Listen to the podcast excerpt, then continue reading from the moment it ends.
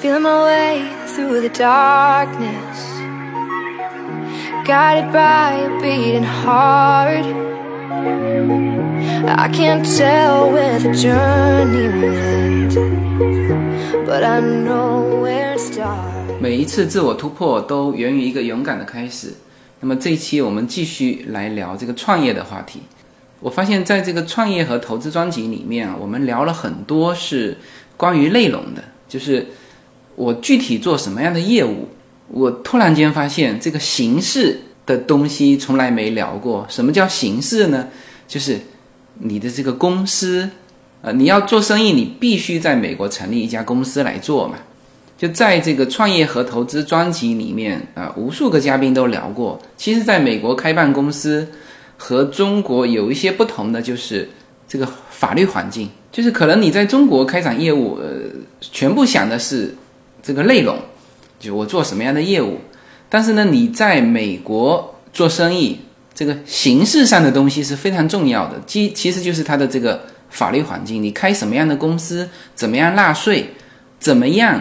才是合法的招收员工，不会被这个各种投诉啊啊！什么样的形式的公司啊适合你这种业务啊？公司纳税和个人纳税如何不重复征税就是关于公司的很多内容，我觉得非常有必要呃要聊一聊。所以呢，这一期我特别请了一个专业人士跟我来聊一聊这方面的内容，好吧？废话不多说，直接进入。我和于律师的交流现场，OK，那么呃，现在我所在的位置呢是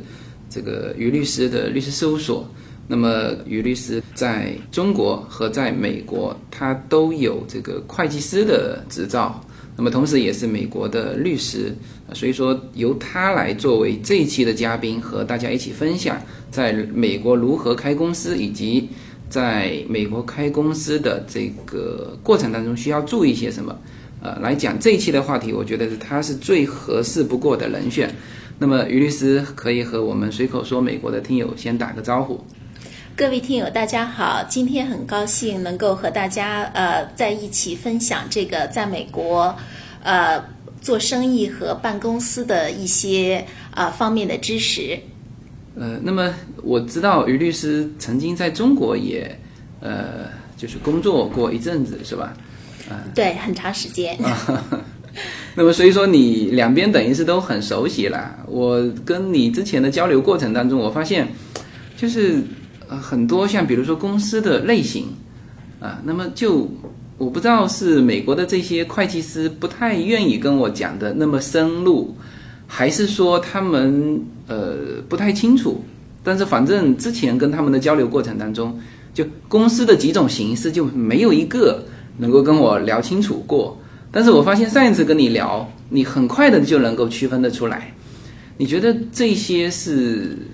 是什么原因？嗯，这个我理解是这样，就是说，嗯，因为在美国的会计师，很多人即使是讲中文的，但是可能对中国的这个。法律环境以及尤其是商业运营的这个环境不够了解，所以说当他在介绍的时候呢，就不能够一下子讲到关键的地方，呃，因为呃习惯了在美国这边的环境和文化，可能有一些东西对他们来说觉得是理所当然的事情，嗯嗯，但是对呃我们从中国过来的，可能就觉得呃非常去难以理解。所以，我想这个应该是很多人在介绍这个事情的时候不能够介绍的特别清楚的一个主要原因。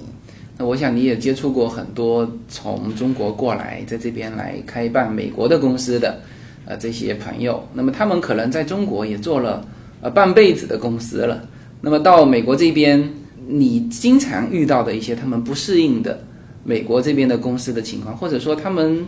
觉得差异比较大的。方面是哪一些呢？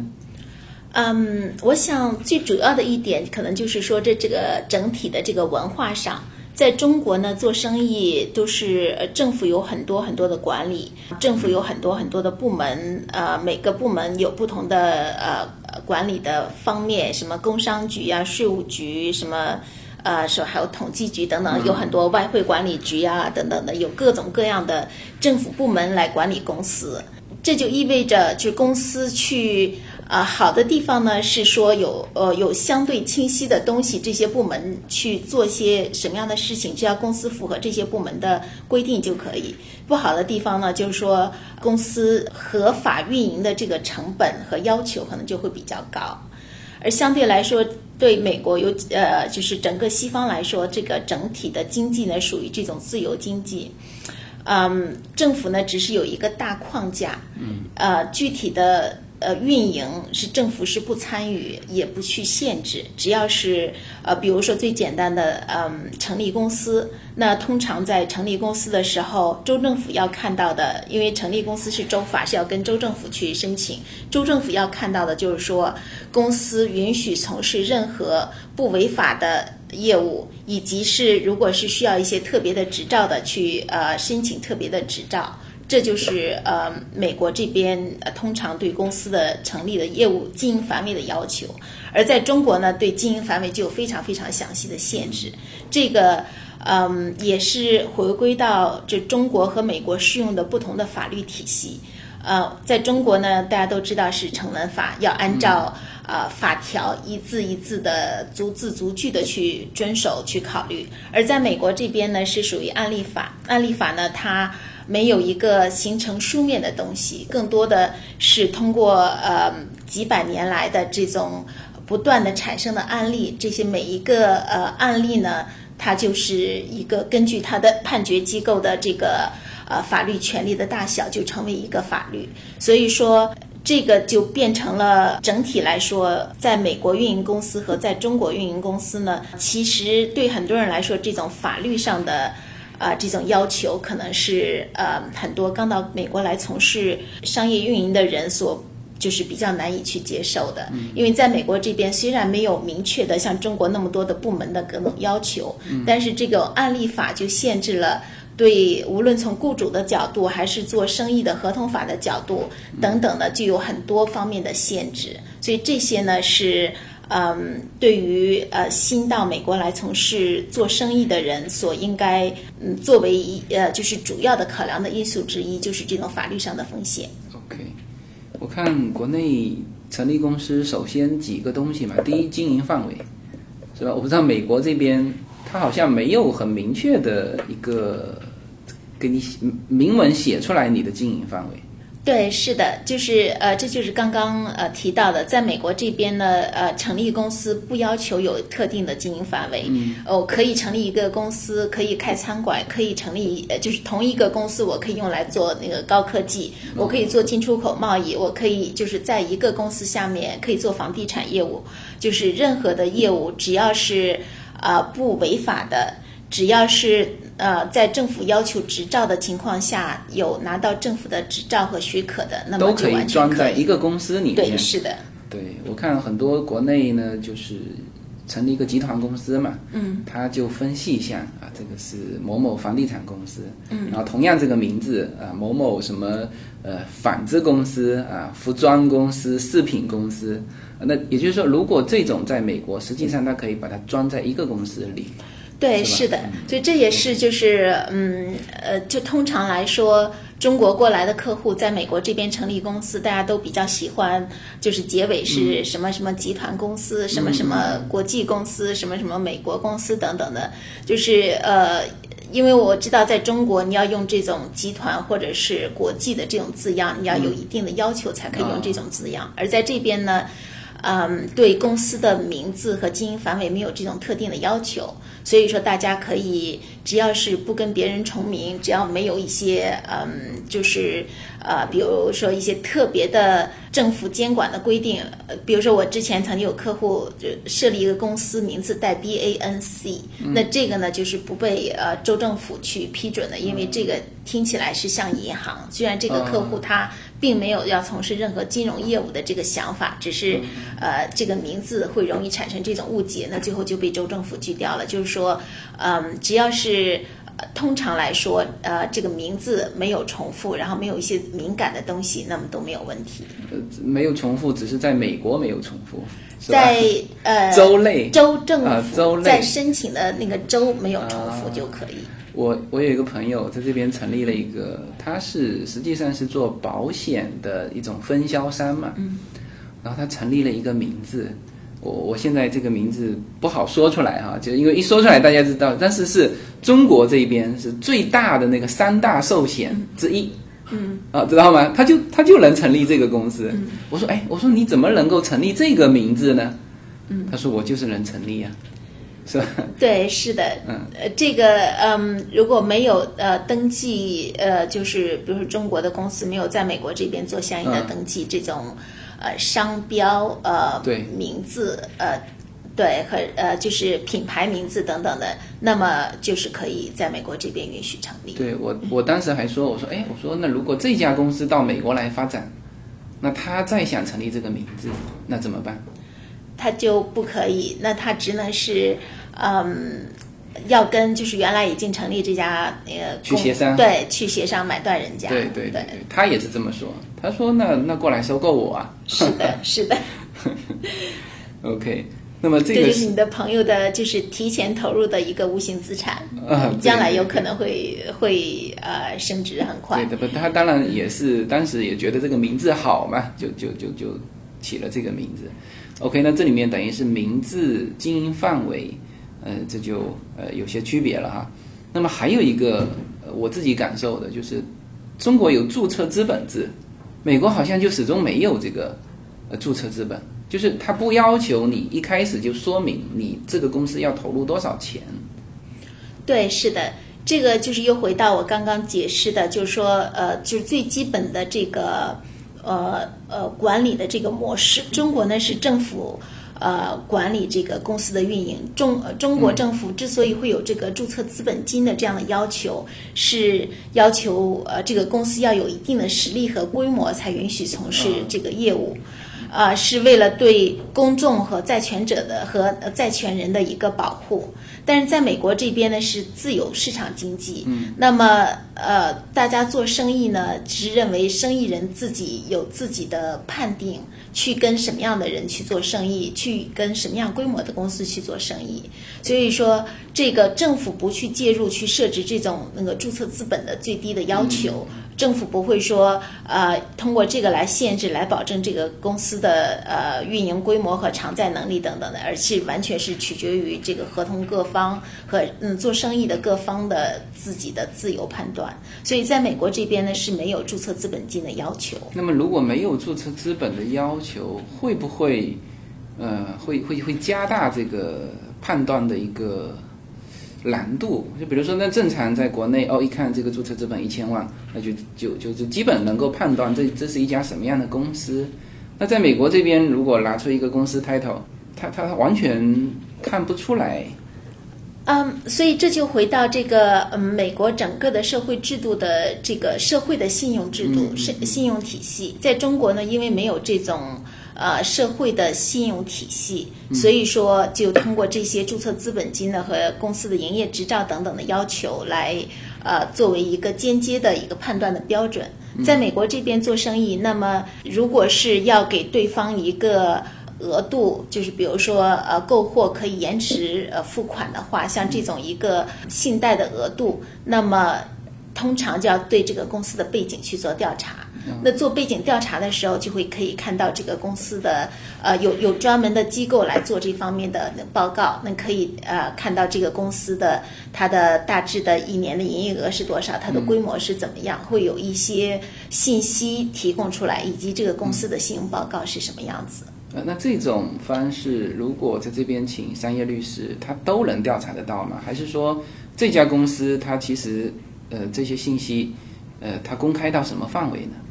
呃，通常都就是就是看这个调查的力度有多大。通常呢，要这些信息都是可以做到的。那这种做生意相对来说是直接向对方要，还是说从一个公开的一个网络查得到？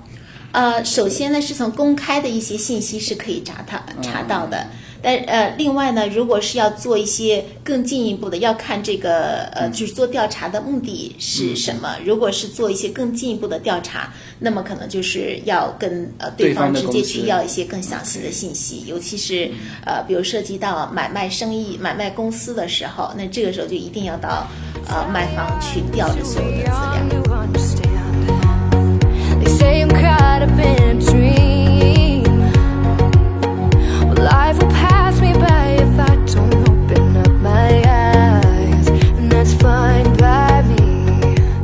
每一次自我突破都源于一个勇敢的开始。大家好，我的新专辑《随口说美国》的中美跨境创业与投资专辑已经上线。移民之后做什么？家庭资产如何在美投资？中小企业遭遇瓶颈，如何进行对外突破？这些话题是这个专辑希望和大家探讨的话题。自由军将携手美国东西海岸多位成功创业者与投资者，为您细细分析美国的创业与投资环境，讲述中国和美国这两个世界上最大的经济体有哪一些跨境的商业机会，以及有哪一些完全不同的商业环境和经营理念。如果您需要自由军和二十多位成功的美国创业者和投资者成为你的智囊团，那么加入我们吧。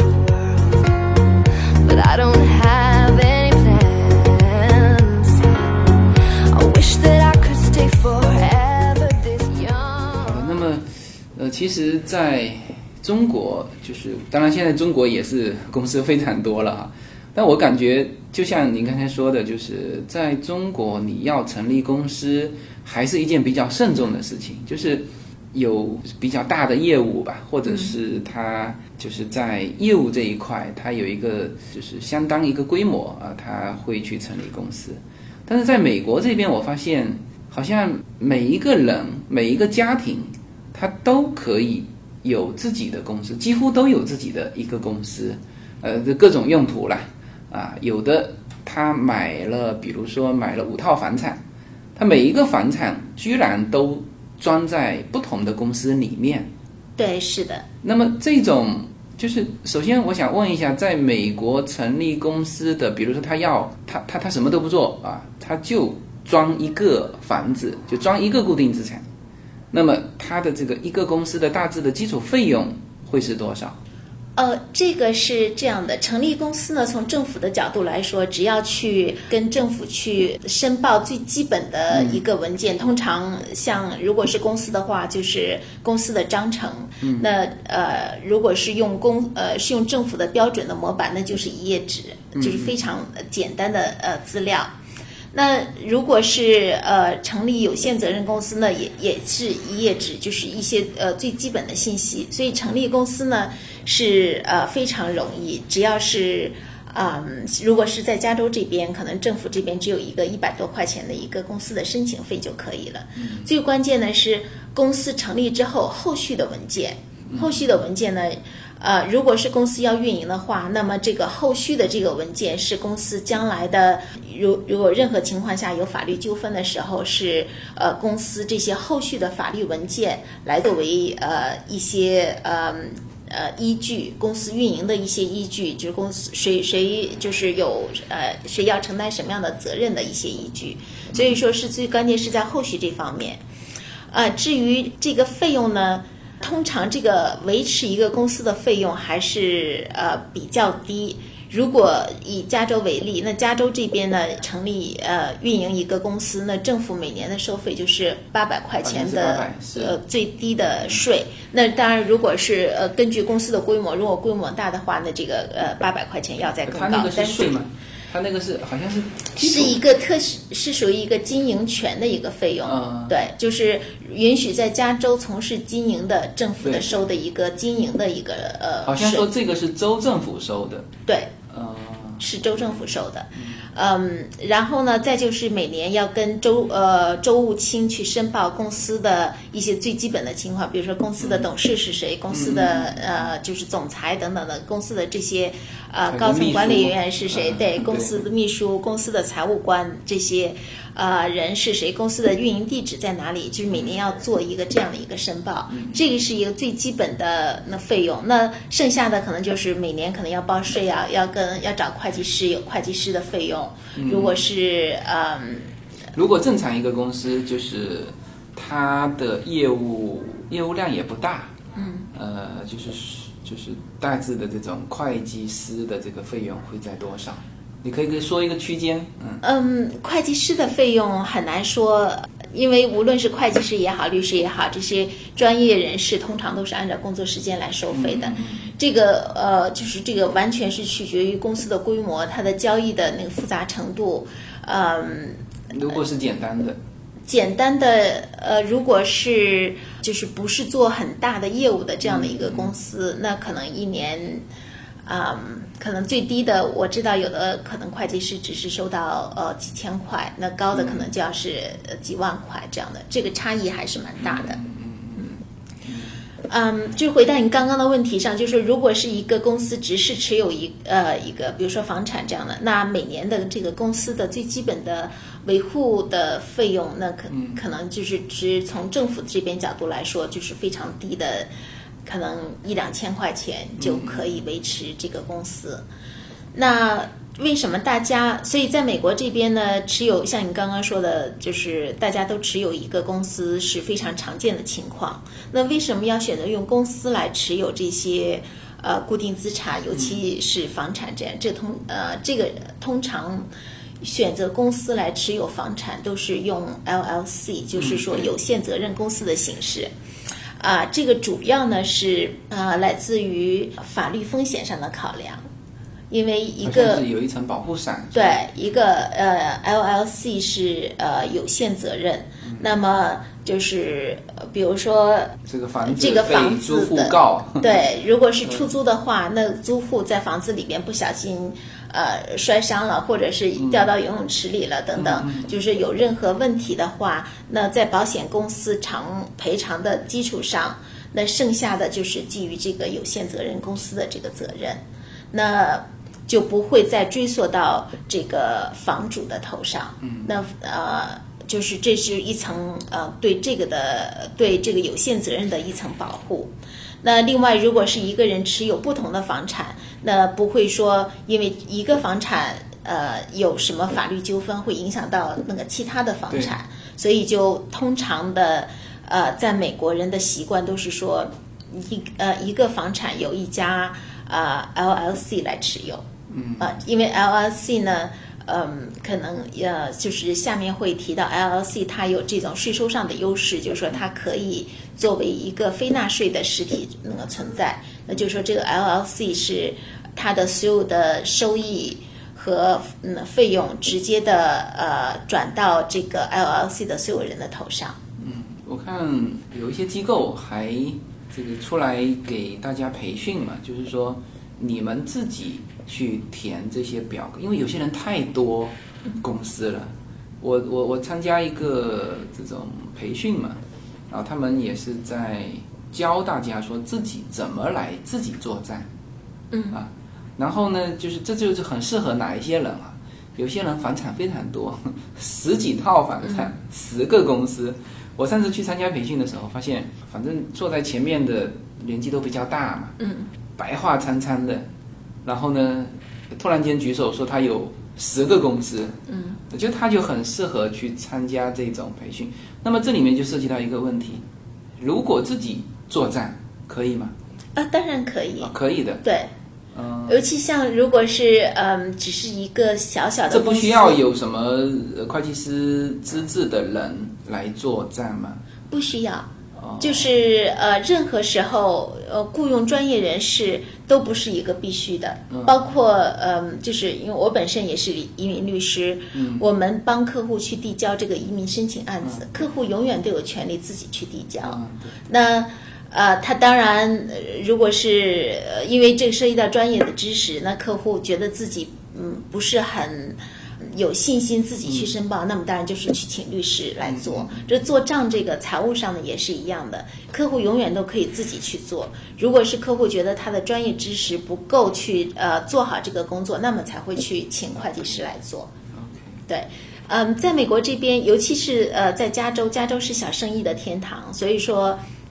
很多人呢自己做这种小生意都是呃自己来做账，那就是有最常用的软件就是 QuickBook，大家都是用 QuickBook 来做这些事情。QuickBook 可以做日常的这个账务处理，也可以去呃做年末的这个税务申报，这都可以。啊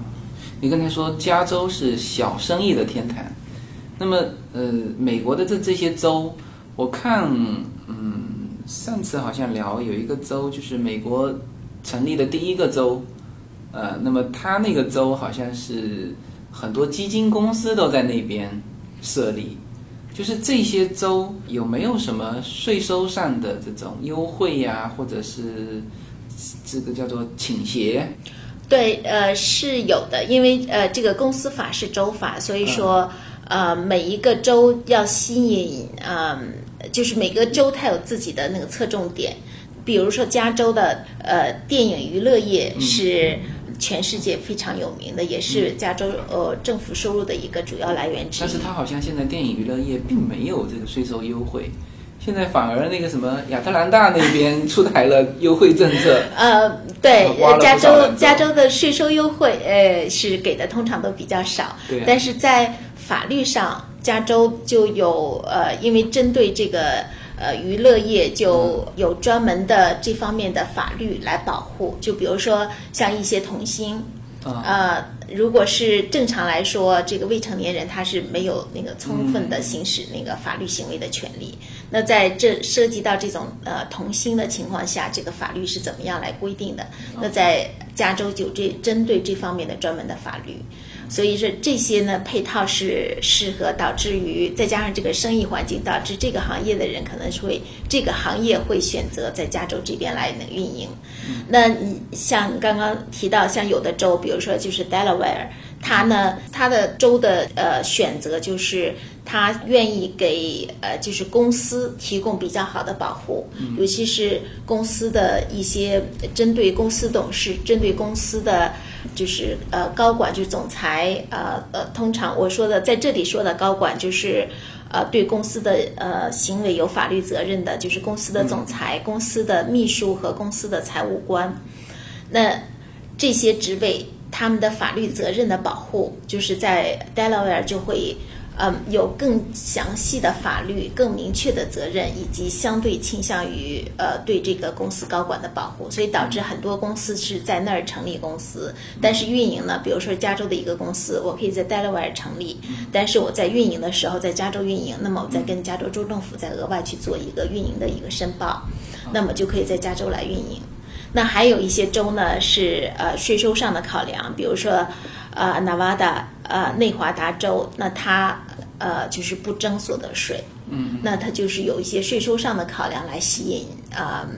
呃到他那边去成立像俄勒。冈州也是免税啊，俄勒冈州是消费税免掉，俄勒冈州是对没有这个销售税，销售税对啊，所以它那里是好像什么网购的天堂。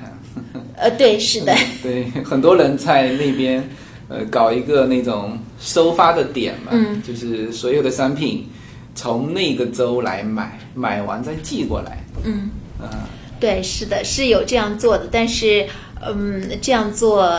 就是如果是小规模的，偶尔做一做嗯还可以但是还是有风险。啊，对，就比如说是在加州，加州的这个销售税，它的全称是 Sales and Use Tax，就是说，你在哪里用是吧？对，即使如果是我在呃 Oregon 买一个东西，然后把这个东西可以不交销售税，我把这个东西拿到加州来使用，那小的日常用品当然无所谓，嗯但是一个稍微大一点的东西，那我在加州这边我要补加州的这个 Use Tax，、哦那就仍然是要它的那个征税是跟那个销售税是一样的，就是这个使用税。还是嗯还是逃不了。对，从理论上讲是逃不掉的。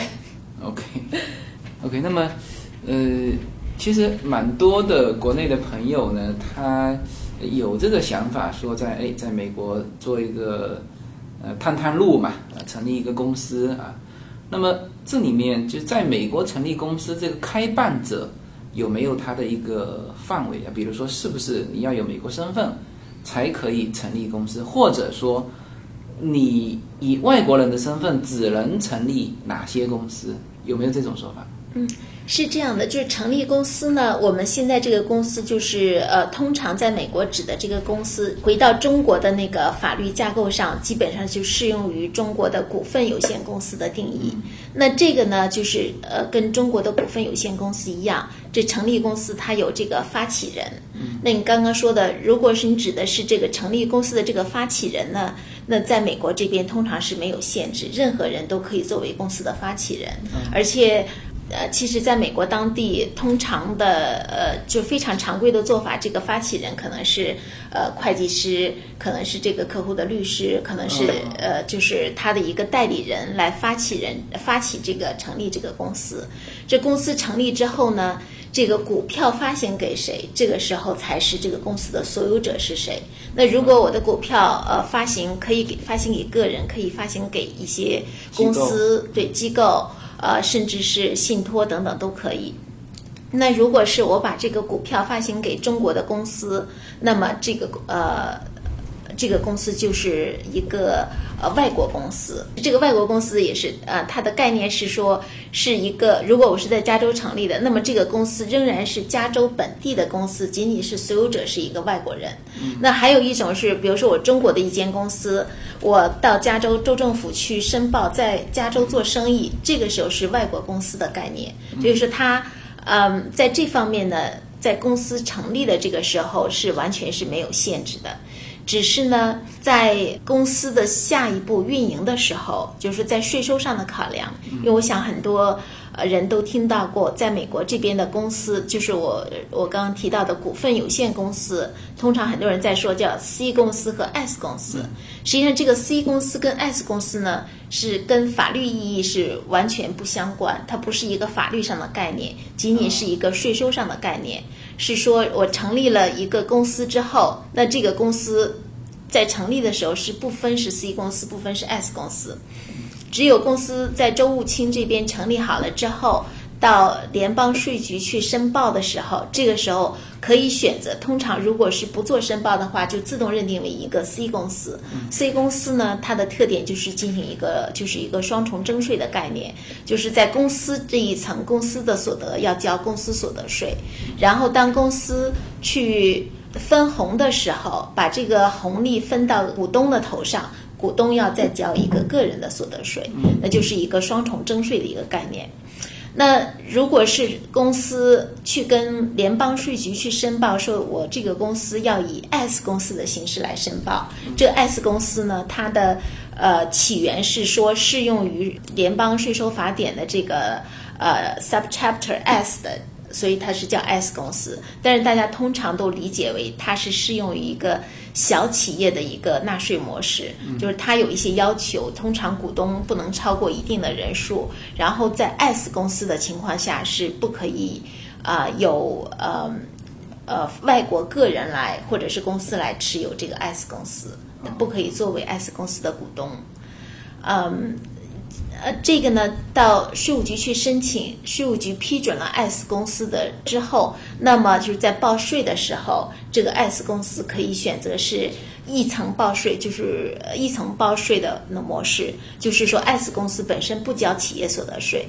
而是把它所有的利润或者是亏损是转到它的股东的头上，由股东一次性来交税。所以这个呢，S 公司从税收的概念就是一个呃，税收上来说，它是一个管道实体的一个概念，因为它本身不是一个纳税实体。LLC 呢，不是跟 S 公司是完全是两种的。我刚刚提到这 S 公司，它本身是一个 corporation，就是一个股份有限公司，它这个 S 是一个税收上的概念。而 LLC 呢是叫有限责任公司，它是一个独立的法律实体，它跟股份有限公司是呃完全是不一样的，就是相当于在中国的美国的公司通常指的是中国的股份有限公司，而呃美国的这个 LLC 针对的是中国的有限责任公司的概念，所以他们在法律实体上是不一样的。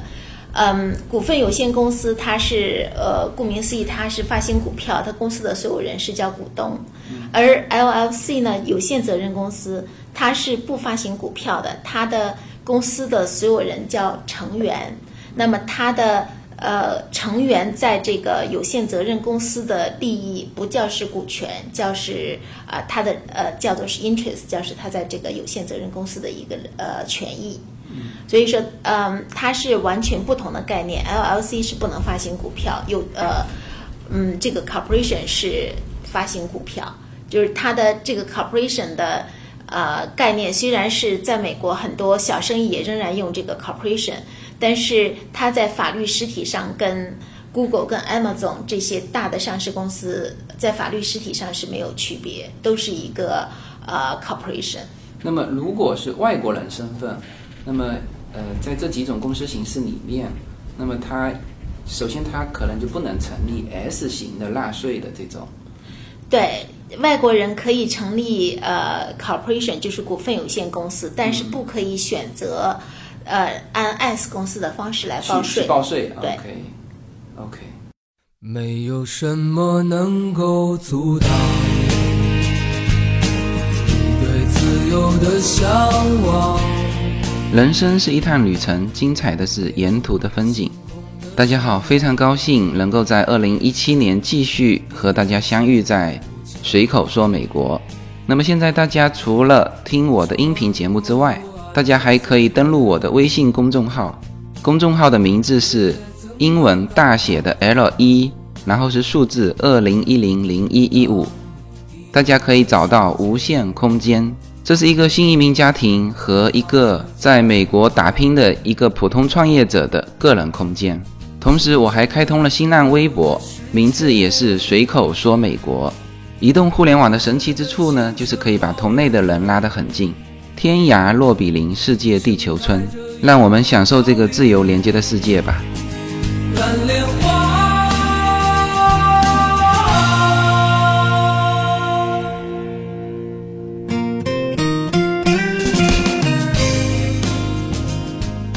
OK，那么正正好说到这个公司形式哈，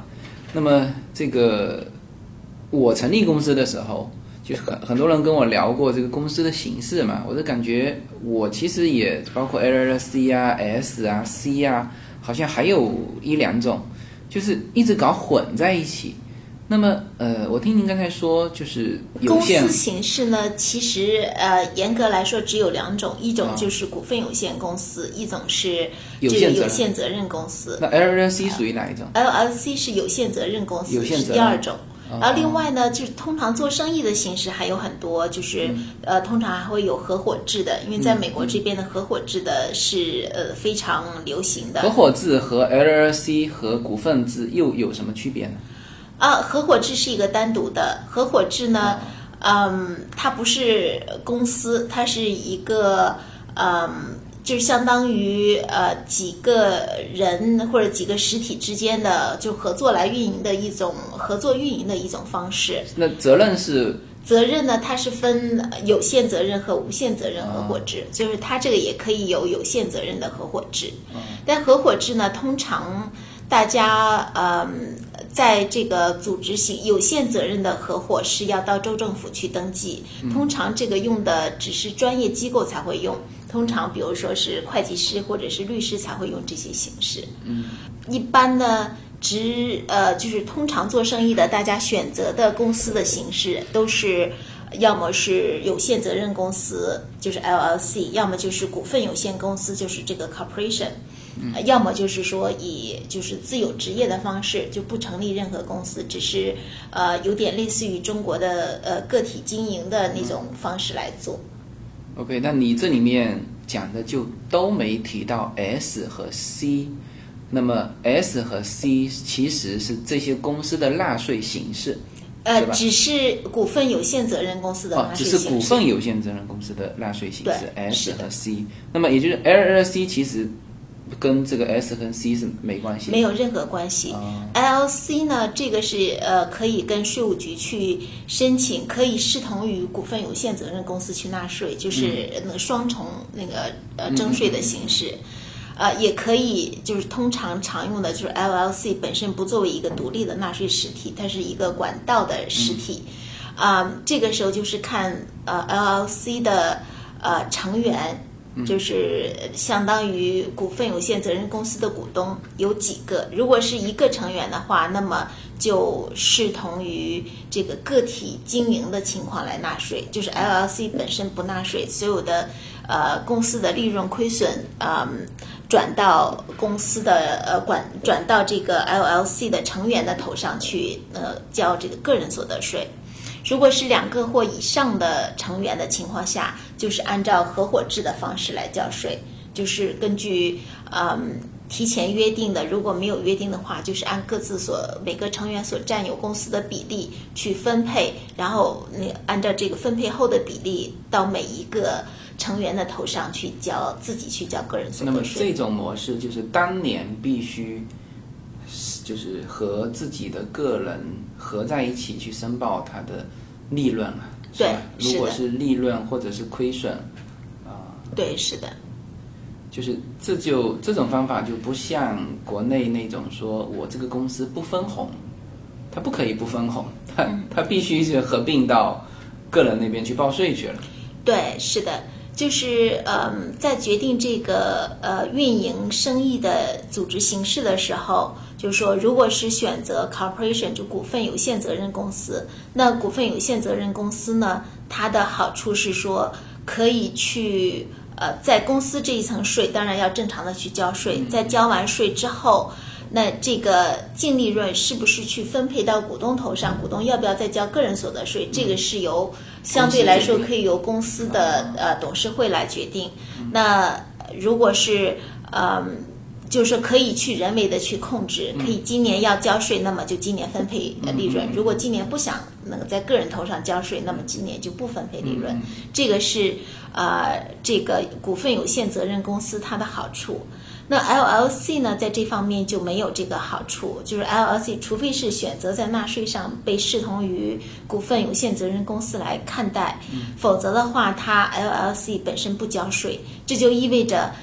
当年的利润无论是不是有分配到呃成员的头上，成员都要是按照这个他所拥有的公司呃这个 LLC 的比例去进行交税。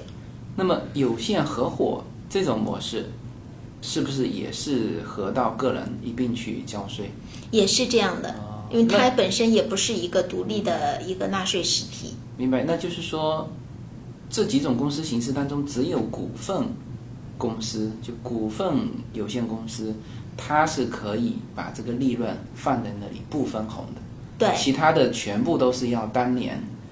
合到你的个人一起去报税。对，就是说在报税上，如果是呃要选择双重征税的这个处理，因为双重征税的话，通常大家认为这是一个呃不好的、不利的一个方面。那在这个你说的双重征税就是公司交了公司税，分红到个人之后再交一道个人的税，是吧？对，是的这个双重征税。那在这个有这个双重征税的这个缺点的基础上，那么它所对应的好处，就是说可以去呃这个净利润可以去人为的去控制是不是要分红，然后是在什么时候去交这个让股东来交个人所得税。像其他的管道征税的呃管道呃那些组织形式，那他们呢，因为公司是一个管道实体，它本身并不交，并不是呃交税的。虽然它仍然要做税务申报，那申报的是跟税务局申报今年我公司赚了多少钱，我分到呃成员头上，或者是就是 S corporation 情况下分到呃股东头上多少钱，它是要做这种信息的一个申报，它自己并不是一个呃就是真正意义上的一个纳税实体。像它这种，因为这种本身并不是一个真正的企业所得税的一个纳税实体，那么它对应的弊端呢，就是说，呃，这个公司的利润或者是亏损，尤其是利润，无论有没有分配到成员头上或者是股东头上，都是要由这个个人来交税，因为公司这一层没有交过，那么个人头上就一定要交。这种在同等的利润情况下，呃，会不会税率啊比那个股份有限呃公司来的低呢？嗯，这个股份有限公司呢，按照现在的税法，它是有这种呃阶梯的累进的这个税率，所以说就是对于一些嗯公司赚的利润比较少的，那么它税率比较低，可能只有百分之十五这样的。那嗯，如果是呃像这种 LLC 是作为这种管道实体来纳税的话，那么就要看这个个人他的整体的收入是适用于什么样的税率水平。所以这个是有的如时候如果他个人没有其他收入，嗯，他个人全部的收入就在这家公司，那这个同等的情况下，他是不是也是十五？哦，不是的，那就是要看，呃，因为这个人呢，他这个收入是在这儿，那要看他的个人所得税的，呃，还有就是其他的扣除什么房子的，嗯。对，所以要整个扣除整个来看的。哦。对，因为呢，我我本身不是那个税收上的，就是呃律师，呃，主要是做这个商法的，所以对税收上呢，嗯，我只是会有一个呃大致大致的了解，就不能是就是做非常详细的这种，嗯，就是税收的这种咨询，对。其实大家也就大致 是。想知道一下这里面哦哪一种方式、呃可能更适合他。那这样子聊下来就比较比较清晰了，就是呃作为呃如果有美国身份的，当然是所有的公司都可以成立。那么如果外国身份呢，就是呃就是股份有限公司的这一块啊，然后呢，特别是这一块里面的 S 型的这种。因为你你本身不是那个呃纳纳税纳税人嘛，是吧？嗯对呃是的所以就没办法开这种公司。呃，那么呃这是就是开办者的一个身身份的一个呃成立公司的一个一个一个差别。那么还有就是呃三种模式的公司，一种是股份有限公司，一种是有限合伙，啊，一种是 LLC 叫有限责任公司啊。这公司其实就是就是大大致分得上是这三种嘛，但是呢，公司的纳税模式又分 S 和 C 啊、那么呃这里面就刚才聊到的，就一种是其实也是有利有弊哈，嗯，一种是双重的，一种是管道式的，就是呃归到个人去交税。那这里面呢，这个比较还是比较复杂哈，就是因为我其实是接触过多次，那我现在是比较呃清楚，呃第一次接触到的这个朋友啊，我估计啊要消化半天。对，因为这个在跟中国来说是没有很多概念是没有的，所以呃刚刚开始接触的时候会呃比较困难一些。嗯嗯这个刚刚提到这个设立公司的这些组织形式上。就是在选择组织形式的时候，就税收只是一个考量的呃原因之一。嗯，呃，就是呃，通常呢，嗯、还有很多其他的考量，呃，比如说，呃，呃因为我我本身也做移民，就是在做移民方面，如果成立公司的话，尤其是呃有如果有呃有的客户做就是跨国公司高管的方式移民的话，这个通常是设立是可以设立这种股份有限公司呃和有限责任公司，就是 corporation 和 LLC，通常都可以成立。但是我们呢，通常是建议客户。呃，成立这个股份有限责任公司，因为在这种情况下会有一个公司以外国人身份对外国人身份，也可以成立这种。对啊、因为呃，在这种就是在报税上是按照双重征税的形式哦来报税，对嗯。那在这个我们之所以会这样建议客户，因为啊、通常移民官会喜欢看到这公司的税表，这也是呃，因为在 L one 的案子里边，公司是申请人，呃，这个个人是受益人，所以申请人的这个财务资料，税移民局是一定要看到的，就是要交这个税表。那如果是成立呃股份有限公司的话，那么这个税表是有，就是通常大家都说的幺幺二零表格，这个可以递交给税务局。如果是设立 LLC 的话，那 LLC 呢，它的它本身只是做一个信息申报，它本身并没有真正去交税，而是把这个，嗯。这个利润分到呃成员的头上去交税，那这个在对移民官来看的时候，就不像呃用股份有限公司看的那样的清楚楚，对，所以呃，从身份上的，如果是做嗯 L one 方式来移民的话，那通常啊、这个呃选择就是成就是成立这个股份有限责任公司。那另外呢，还有的考量就是说，将来公司的扩张，嗯，如果是公司的嗯将来的呃就是预期公司将来会扩张或者吸收新的呃股东进来，那这种情况呢，我们也是通常建议客户是成立这个股份有限责任公司，因为呃股份有限责任公司就是发行股票，发行股票呢，那么吸收新成员的时候，就是只要是公司自己来决定发行股票，那么就可以，不需要经过呃其他的现有的股东的同意。就比如说我们现在拥有 Google 的股票。我 Google 现在想在增发股票的时候，不需要经过现有的呃股东的同意，它可以只要是它的呃管理层管理层董事会决定就可以了。那如果是 LLC 的话呢？LLC 通常是要求现有的成员同意之后才能够吸收新的成员，所以说 LLC 呢，在这方面就有对公司的吸收新的成员方面，就是公司的这现有成员的呃，就是这个权益转让方面是有很多的限制。所以说，如果是公司预期将来要呃对外融资，嗯、或者是公司要呃扩张吸收新的投资者，呃，或者是现有的成员想就是可以有比较好的一个退出机制等等的，在这种情况下，可能还是有限责任公司的这个法律形式会优于 LLC。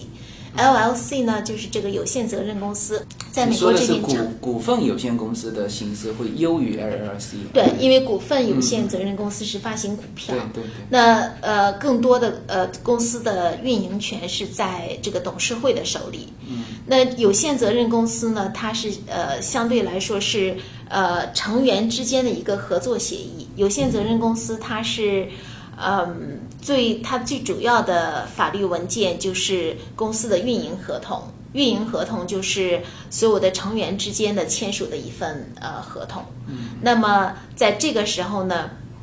它的将来的这个呃，就是扩张、呃转让等等的这个呃嗯所有权的变更，就受到的限制就会比较多。相当于几个人合伙在做生意，只选择了这个有限责任公司的实体，而嗯股份有限公司呢，就对。呃，董事会就有呃更高的这个呃，它的管理权是在董事会，不是在股东。就是这个是有一些本质上的区别。通常 LLC 在美国这边，大家用它的这种形式呢，呃，一种呢房地产，嗯，房地产基本上都是用 LLC 来持有，因为房地产如果是用股份有限责任公司来持有，就双重征税，那么这个会呃这种形式就不适合，所以 LLC 是通常用于持有房地产及一些呃小生意，嗯，这是 LLC 通常常用的。哎，房地产用双重征税，呃，就是不太合适，是吧？对，因为房地产就呃，通常我们提到房地产，大家通常都是要出租。那出租的情况下，在如果是用呃双重征税的这种实体股份有限责任公司，变成在公司这一层要交一层税，对然后再呃分红到股东手里再交一层税，那这个税负就会高于呃直接用 LLC 来持有一层交税的情况。所以大家通常在房地产持有上都是用 LLC 来持有，这是一个呃很约定俗成的一个一个做法。那呃，另外呢，就是呃小公司呃用 LLC 的相对来说比较多一点，呃，再加在其他的嗯可能一些。呃，有一些特殊行业的要求，比如说在加州，律师事务所是不可以选择 LLC 的。那么，律师事务所能够选择的就是股份有限责任公司或者是这个呃合伙制的形式。嗯，所以这个是也对行业有一些特殊的要求。但通常来说，嗯，在这个选择组织形式的时候，就是说刚刚提到有考虑税收上的考量，有就是公司呃对外融资和进一步扩张的股呃所有权转让方面的考量，还有 LLC 呢，它还有一个缺陷就是说，当呃通常 LLC 的成员如果有任何变更的情况下，比如说，嗯。成员呃，就是呃最直接的说法，比如说其中一个成员死亡，那么这个时候这个 LLC 的呃存续性就会有问题。如果是公 LLC 是只有这一个成员的话，那么这个呃当这个所有者呃死亡或者是有任何其他丧失法律行为能力的情况下，那么这 LLC 的存续性就会有问题。呃，另外呢，如果是呃有多个成员的情况下，那么这个呃成员的他的权益的处理上，那就是要看这个呃当初签署的经营协议中是怎么样来规定的。而呃股份有限责任公司就不受这些限制，任何一个股东的存在与否跟公司的整体的运营是没有大的关系的。啊、这个也是呃他们的一些主要区别。当然，就是如果刚开始是成立，因为刚开始大家都不知道自己生意能做得多大嘛，是吧？刚开始呢就以小公司的形式 LLC，但是呢等到呃自己这业务上去了，好像也可以改成股份公司的模式，是吧？对，是的，可以就是在法律实体上可以申请从 LLC 转成呃 corporation，或者从 corporation 转成 LLC，、这个都是可以的。在税收上也可以，税收上就是说，当从 LLC 转成呃转成 corporation 的时候。嗯，在呃联邦税局那边要有一个比较呃复杂的一个一个申报，呃但是从嗯操作上来说都是可行的。好的，好的。那么，呃，今天是非常感谢于律师能够跟我们来聊这个相对复杂，我觉得可能还是一种，嗯，我们原来在国内习惯了国内的整个的公司的模式，呃，就有的时候会觉得，哎，美国这边相对来说会会复杂，呃，这个你觉得两边是复杂程度是美国会更复杂一点吗？嗯，美国的税收上是会比中国复杂很多，哦但是呃，只是这个法律形式上来说。呃，应该是相对简单，啊不过就是在后续的呃公司运营的时候的呃法律责任上、法律风险上会比中国会高很多。OK OK，行，那今天非常感谢于律师，呃，能够和我们分享在美国如何开办公司，开办什么样形式的公司。呃，那么呃，时间关系，那这一期呢就到这里。那么我们会在下一期的节目当中，呃，会更多的会聊到公司的资金、费用、利润以及公司的人员，呃，包括这个有哪一些呃，于律师通过自己多年的经验呃积累下来的，哪一些值得设立公司的投资者注意的一些方面。那这些内容我们会放在下一期来聊，好吧？那么这一期呢就先到这里，好，谢谢大家。when I'm wild.